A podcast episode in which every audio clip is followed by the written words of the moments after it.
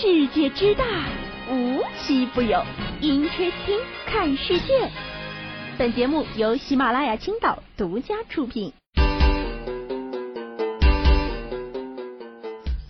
Hello，大家好，欢迎收听今天的 Interesting，我是悠悠。哎呀，接下来分享的这件事儿啊，也挺奇葩的啊。在前一段时间，网上传了一段爆料视频。在长江大学的一个主题讲座上啊，这个大屏幕上播放了一段视频，只不过啊，播放的不是教大学生教育类的视频，而是一段不雅的视频，就把在场的大学生都看傻了啊！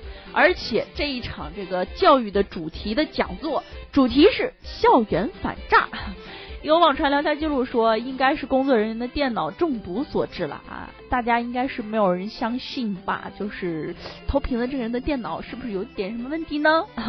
随后啊，这个第一时间呢，学校已经对相关人员进行了停职调查。这个病毒也说了啊，嗯，自动为您跳转到上次播放的位置。你看，误会大了吧？啊，人家明明是工作人员，为了讲座效果，生动演绎了乱点不良网站的恶劣后果呀！公主哦不，领导请奖励，不然呢？啊，没给人捅娄子不错了。啊，对对对。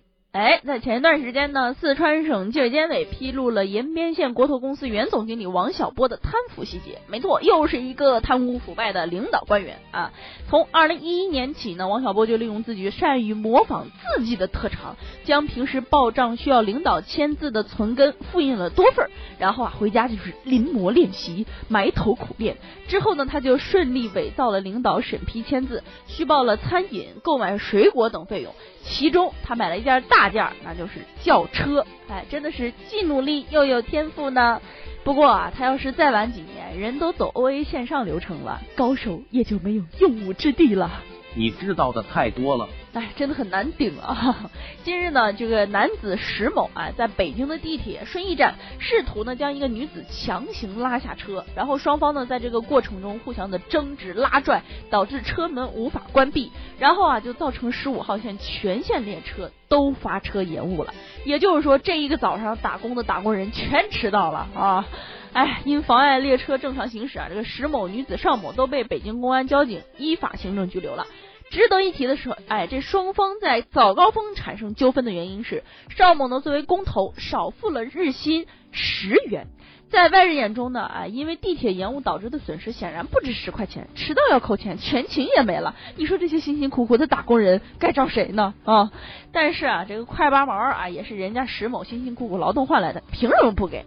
只不过啊，骂石某不懂法，真愚蠢的。或许跟前几天骂捡花生老人贪小便宜活该死的是同一批人。哎，怎么说呢？古往今来呢，都有在地主收割完后捡零散农作物的贫苦人家。不同的是，当时的旁人呢，不会像现在的键盘侠那么冷落啊。现在的键盘侠呢，只会奚落啊老人偷东西。只能说讨论的都不在一个层面上啊。哎，好了，今天的节目呢到这里就结束了，我们下期节目再见，拜拜。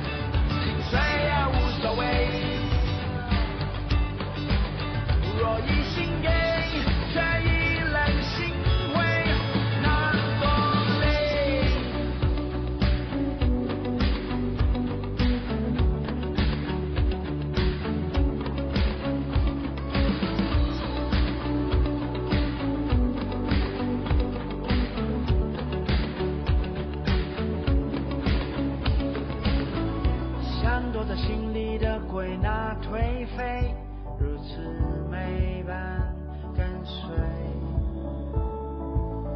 伤人的话中出自温柔的嘴，很无味。别要他相信。